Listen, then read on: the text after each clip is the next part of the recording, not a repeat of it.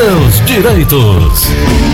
Doutor Renato Soares, nosso amigo advogado previdenciarista, nós conversamos ontem, tiramos algumas dúvidas, muita gente ficou é, é, pedindo para conversar com o doutor Renato, Muitas perguntas ficaram ontem sem resposta e ele gentilmente vem hoje aqui para continuarmos atendendo. A Aline já separou as perguntas que ficaram ontem sem resposta. E você que não ligou ainda, que não tem ainda a, a, a, o nosso número 3261 1233, tem outro 3261 1333 e o nosso WhatsApp é o 988 87 1306. Doutor Renato, eu gostaria muito de que eu queria muito que você fizesse. É, não sei se é possível já entrar respondendo os, os, ouvintes? Sim. Aí, se você quiser pontuar alguma coisa da lei, alguma coisa, a gente pode deixar um pouco mais adiante, pode ser? Pode. Tudo bom, doutor? Tudo bem. Bom dia, Gleidson. Seu dia tem quantas horas, doutor? Tem algumas, viu? mais de 24. Tem mais de 24. né? Mas eu queria, Gleison, antes da gente é. iniciar, só fazer uma ponderação. Ontem a gente deu uma informação que foi de certa forma incorreta, né? Hum. Por, por ouvinte ficar ciente que assim, existe uma diferença muito grande entre a idade mínima para as novas, para os novos benefícios hum. e a, a, a, idade mínima para se entrar nas transições. Hum. Ontem foi me perguntada a idade mínima do servidor público e eu lhe dei uma informação que era a idade mínima para uma transição. Então eu queria deixar claro que há essa diferença, pessoal. Hoje os benefícios eles têm uma idade mínima para se pedi-los e têm uma idade mínima para não serem penalizados pela mudança na lei. Tem essa diferença para ficar claro. Então, tranquilo. Está bem explicado agora.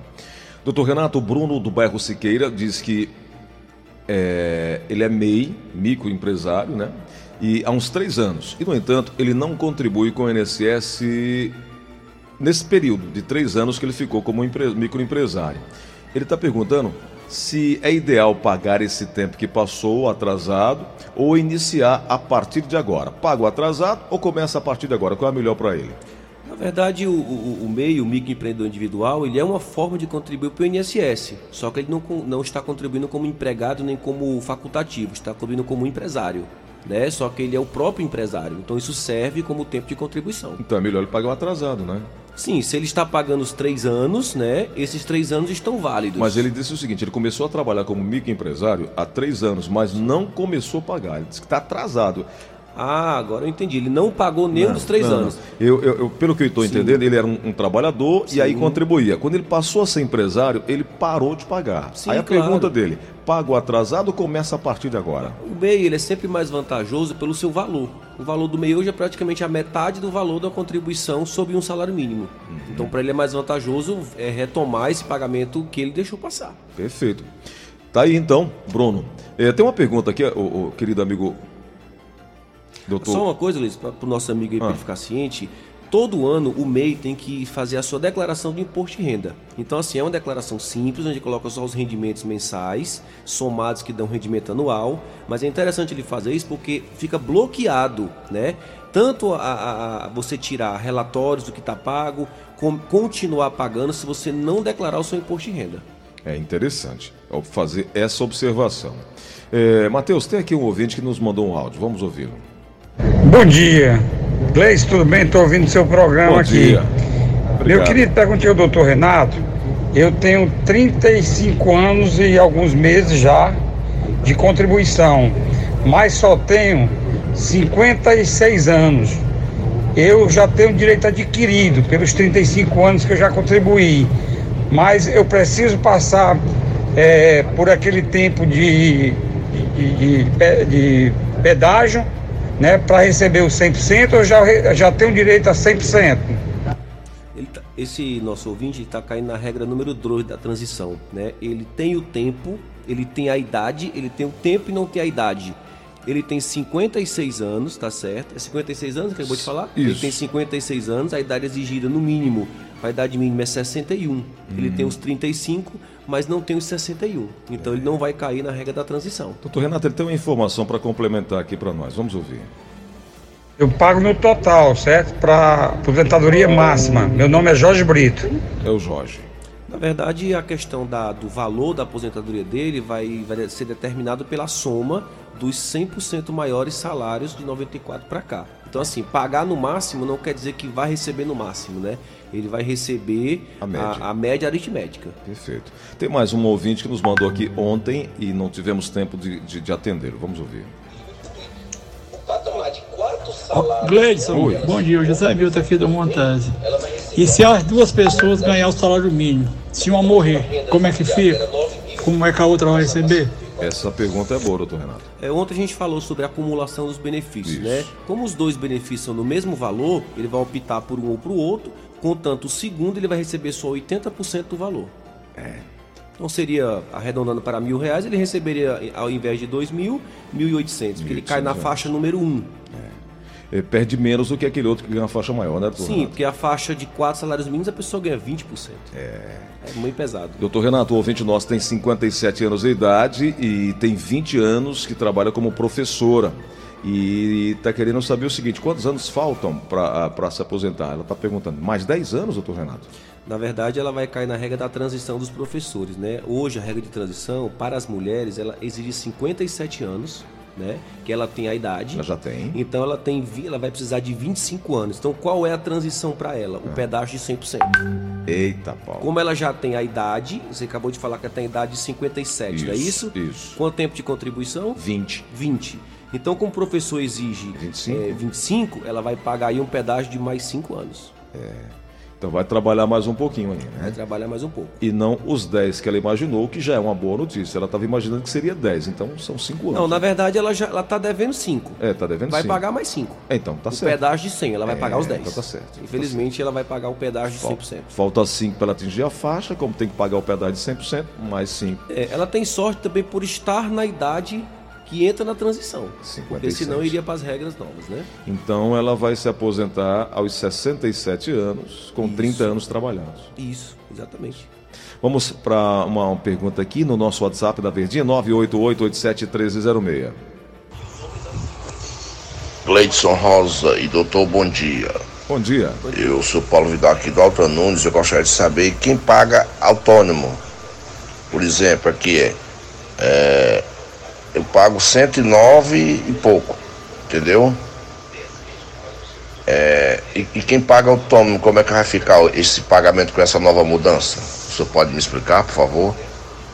Doutor Renato. Na verdade, o pagamento do autônomo ele vai ser é, é, feito uma média. O que, que vai mudar dos benefícios? É ele vai, ele vai ser feito sobre 100% de todos os salários. Né? Agora, a questão do autônomo é, é, um, é uma pergunta muito abstrata, porque para que tipo de benefício? Né? Então, assim, a contribuição continua a mesma. As alíquotas que mudaram, né? sobre um salário, ela diminuiu de 8% para 7,5% e ela pode chegar até 14% de acordo com o salário. Agora, você tem que aplicar a cada caso que tipo de pergunta específica você quer saber. A contribuição continua a mesma com a alíquota para um salário menor. Uhum. Doutor Renato, o contribuinte individual e o facultativo, eles têm um, um mesmo percentual de, de contribuição? A alíquota é 20% ou não? Na verdade, o, o, todas essas alíquotas, hoje, Gleison, tem casos que com pessoas que recebem até 39 mil reais, a alíquota pode chegar até 22%. Então, assim, cada caso você avalia de acordo com a faixa salarial. Ah, Isso é tá. é muito relativo, né? Então, como eu te falei, ela começa em 7,5, era 8, ela caiu meio por cento e ela acabava em 11, está indo para 14 agora. O plano simplificado continua com essa nova regra agora em 11%? Alterou ou não? Na verdade, não. Há, existe uma, uma, um destaque a ser votado a respeito disso, mas ainda não tem nenhuma definição, porque hoje existem quatro destaques para serem votados no Senado, né? O que são os destaques? São aquelas coisas que não foram mal resolvidas, né? Uhum. Um dos pontos é retirar o cálculo dos 100%, que eles querem que volte a ser os 80%. Uhum. Eles querem retirar a idade mínima da aposentadoria especial, que não tinha e hoje tem. O outro ponto, eles querem mudar a aposentadoria por invalidez. E por último, é retirar um abono de permanência. Então, assim, esses destaques são um ponto que está nos destaques ainda. E são pontos importantes para muita gente, né? Que ainda podem ser modificados, sim. Doutor Renato, é, depois, eu não sei se vai ter tempo para isso, Queria falar sobre período de carência para auxílio-doença, para aposentadoria por validez, aposentadoria por idade. Tem como já se falar isso agora? O, o que, que mudou? E daqui a pouco a gente vai tentar trazer esse assunto, se o tempo nos permitir, Sim. porque ainda tem muita gente respondendo, aliás, esperando respostas. Sim. Tem mais uma pergunta aqui via WhatsApp da Verdinha. Bom dia. Eu gostaria de saber, do doutor esclarecer aí, sobre a aposentadoria rural, que antes era assim, 55 anos. Como é que ficou depois dessa reforma? Bom dia. Na verdade, a aposentadoria rural não teve nenhum tipo de modificação, né? Todos os critérios foram mantidos, existe até uma possibilidade de uma cobrança de, de, de um imposto sobre isso, uma produção, né? Mas essa parte também ela foi exaurida e ficou no, na, no mesmo patamar. Continua a mesma idade. Doutor Renato, Josemar Barbosa, ele está em Olinda, em Pernambuco, está nos ouvindo agora. Ele disse que deu entrada no processo administrativo no INSS em maio desse ano e ainda não obteve a resposta. Tem algo o que fazer ou só resta esperar? É, hoje realmente o INSS, para você ter uma ideia, os benefícios assistenciais são uma média de 6 a 7 meses para obter uma resposta, que na maioria das vezes é negativa. Hum. Então, assim, o processo administrativo ele pode ser acompanhado pelo telefone 135 ou pela internet através do meu INSS. Então, é, é, é, infelizmente, ele vai ter que aguardar. Vai ter que aguardar. 3261 1233, 3261 1333. Vamos aqui na linha da Verdinha. Alô, quem fala? Alô? Oi, quem é? Bom dia, Gleison Rosa. Bom dia. doutor. Bom Não dia. é porque eu quero, um, a minha amiga pediu para me falar com o doutor, porque hum. ela trabalha, olha, tem 53 anos de idade, hum. 28 de contribuição, viu? E ela queria quer saber se já está no tempo dela se aposentar ou não. 28... É, Pode falar. Ela tem 53 anos, viu? Uhum. E 28 anos de contribuição. Tá bom. Se ela tem o que é que ela já tem direito. Doutor Renato. É, na verdade, ela não vai cair nenhuma regra de transição, né? Porque o mínimo exigido hoje para a regra de transição das mulheres é 57. Então ela não tem nem a idade mínima e nem o tempo mínimo. Então ela vai para as regras novas. Perfeito. É, tem mais uma pergunta aqui no telefone da Verdinha. Alô, quem fala? Alô? Caio. Então vamos aqui no, no WhatsApp. Matheus, por favor. Bom dia, pessoal da Verdinha. Bom, Bom dia, dia, doutora. Bom dia, bom dia, Gleison. Aqui é o Demetrio, aqui do Maracanaú. Cara, eu gostaria de saber, assim, que eu trabalho na área de saúde e desde 1990, né? Eu já dei entrada nos papéis, né? Em 2017, devido àquela aquela lei da insalubridade. Só que na primeira vez eu fui eu fui negado, fui negado a minha minha entrada. Entrei com recurso e está rolando. Eu gostaria de saber se com essa nova reforma eu vou me prejudicar com. Prejudica alguma coisa, doutor? Na verdade, temos que analisar, como a gente conversou ontem, né, se os PPPs deles estão dando direito a esse acréscimo de tempo e em que contagem ele chegaria. Porque ele pode já estar com os elementos necessários à concessão antes da promulgação da emenda. Hum. Para a gente responder a pergunta dele, teria que se fazer um cálculo do tempo que ele tem, analisar os PPP se eles estão de acordo com a lei e aí dizer quanto tempo ele tinha antes e quanto tempo ele tem depois. Então não tem como se responder sem uma contagem. Perfeito. Vamos aqui na linha da Verdinha. Alô, quem fala? É, Raimundo Donato. Diga lá, meu amigo Raimundo Donato, qual a dúvida? Eu, eu, eu tenho 59 anos e vou completar agora é, em fevereiro 60.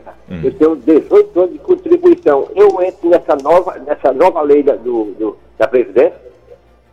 Na verdade, o senhor teria que ter, no mínimo, né, a idade de 60 anos, né, para poder entrar nessa regra de transição. Com os 59 anos que o senhor tem, o senhor vai cair na lei, na nova lei. É. Porque a idade mínima seria 60 para os homens e 57, se tratando de trabalhadores da iniciativa privada. Urbano. Exatamente. Doutor Renato, o caso da professora, é, só queria fazer um, um, um adendo aí, né? Sim, Complementar eu queria só a informação. que a pergunta dela. Ela disse que tem 57 anos de idade. Sim. E já trabalha como professora há 20 anos. Certo. E ela quer saber se de fato falta 10 anos para poder chegar a se aposentar ou 5 anos para poder chegar para se aposentar como professora. Certo. Na verdade, é, ela com 57 anos de idade, ela é a idade exigida pela nova lei né, para as mulheres como professoras se aposentarem com 25 de anos de contribuição, tanto no setor privado como com os servidores. Então, okay. no caso dela, se ela tem os 57 anos, ela está no que a lei nova exige e também ela está dentro do período de transição. Então, pela idade que ela tem, ela vai contribuir os últimos cinco anos para completar isso aí. Então, ela pode trabalhar por mais cinco anos contribuindo e já isso, se aposenta. porque ela já tem a idade necessária que a, a lei nova exige. Ela Então já tem não- 57 anos. Isso. Então não seria os 10 a mais com 67 anos de idade e 30 trabalhados. Será com Isso. 62 de idade e 25 trabalhados. Exatamente. Perfeito. Vamos aqui na linha da Verdinha. Alô, quem fala? Fernando, Meu amigo Fernando, seja bem-vindo. Qual é a pergunta? bom, bom dia. Bom dia. Primeiro eu queria perguntar para o doutor, era em relação ao seguinte, a gente trabalhou, é um grupo de 30 funcionários, trabalhou numa empresa, essa empresa durou 25 anos. E a maioria das pessoas trabalharam 16. Ele foi mudando de razão social, são quatro empresas com nomes diferentes, e a gente foi pulando de uma empresa para outra. E a gente ficamos 16 anos na empresa. E ele não deu baixa nas carteiras, desapareceu. E a gente ficou sem INSS, sem contar FGTS. E a maioria das pessoas estão sem receber dinheiro. Entramos na justiça lá pelo Eusébio. E a gente não encontra esse cidadão, ele tem residência fixa. O, isso o oficial fala que não encontra eles, né? E ele hoje ele trabalha num escritório de advocacia, ele é advogado, se formou e trabalha na área trabalhística. E a, e a justiça não consegue encontrar ele. Hoje todos nós estamos prejudicados. Como é o, o procedimento que a gente pode ter? Obrigado pela pergunta. Doutor É, bom Renato. dia. Na verdade, a seara trabalhista ela vai muito de você comprovar o vínculo existente, né? Através de documentos, através de uma reclamação trabalhista. Então, até que você tenha uma sentença, uma sentença trabalhista que reconheça esse período trabalhado, fica um pouco difícil do INSS reconhecer esse período e isso ser incluído no seu chamado CNIS, que é o seu cadastro, né? Então, a, a ideia seria você realmente ter uma efetividade nessa ação judicial ou ter, no mínimo, algum documento que comprove esse tempo, como uma assinatura de carteira. Ele tem, eles cer- têm. Certidão do Ministério do Trabalho. Então, isso para efeitos previdenciários. Para efeitos trabalhistas, realmente seria uma sentença condenatória. Mas aí, então, o grupo, junto o grupo todo aí, né? Já que tem as carteiras assinadas, muito embora não tenham sido dado baixas, agora o que me estranha é que se ele está advogando, se ele tem residência fixa, trabalho fixo, o oficial de justiça não encontrá-lo, é muito estranho isso. Vamos aqui na linha da Verdinha para mais um ouvinte. Alô, quem fala? Oi, é, é o Antônio de Soares aqui. Olha, rapaz, é porque eu me aposentei em 2002 e de lá pra cá eu já tenho trabalhado de carteira assinada até agora. E aí, o que, que a gente faz? Doutor. Na verdade, essa contribuição após a aposentadoria, ela não tem nenhum tipo de utilidade, né? Então, assim, é uma exigência legal para quem está no mercado de trabalho e volta para a ativa, mas não tem nenhum tipo de efetividade, né? Engraçado que para o servidor público, né, existe um negócio chamado abono de permanência. O que, que é isso? Se ele já se aposentou ou já passou do tempo de se aposentar e continuou trabalhando, ele tem direito de receber essa contribuição de volta. Não é o mesmo caso do trabalhador da iniciativa Não é o privada. mesmo caso. Inclusive, um dos destaques que estão para ser votado no Senado é exatamente isso, né? Para que o servidor público receba, né? É manter o abono de permanência que foi retirado. Temos diversos colegas nessa situação aqui, Tom Barros, Paulo Oliveira, tantos outros aí trabalhando, contribuindo e não tem mais nada para receber. É, há, há anos, há uns dois anos atrás, que existe a questão da desaposentação, Sim, né? que agora era não aquele mais. instituto Isso, que é. iria permitir uma utilização, mas Agora- ele foi vetado. É isso aí. Doutor Renato, obrigado pela oportunidade de estar conversando com os nossos ouvintes. Mais uma vez, gostaria muito que o senhor deixasse seus contatos aí. Outros tantos ouvintes não conseguiram e é porque nós estamos dedicando dois dias aqui no programa para tirar dúvida, para você Sim, ver a demanda como é grande, né, Sim. doutor? Na verdade, eh, ouvintes, eu queria até pedir desculpa a alguém que talvez não tenha tirado a dúvida de uma forma mais esclarecedora, mas porque, como eu falei, são regras novas, cada caso é um caso e nem todo mundo re- preenche os requisitos ou quem preenche, às vezes os documentos não condizem com a realidade. Então, assim, a gente espera que com essa tira dúvida a gente ajude, né? Tente esclarecer alguma coisa, tá? Os meus contatos são 8742 4242, tá certo? Quem precisar ligar pode tirar dúvida, é um serviço gratuito, tá certo? E estaremos aqui à disposição para sempre que precisarem. Doutor Renato, grande abraço.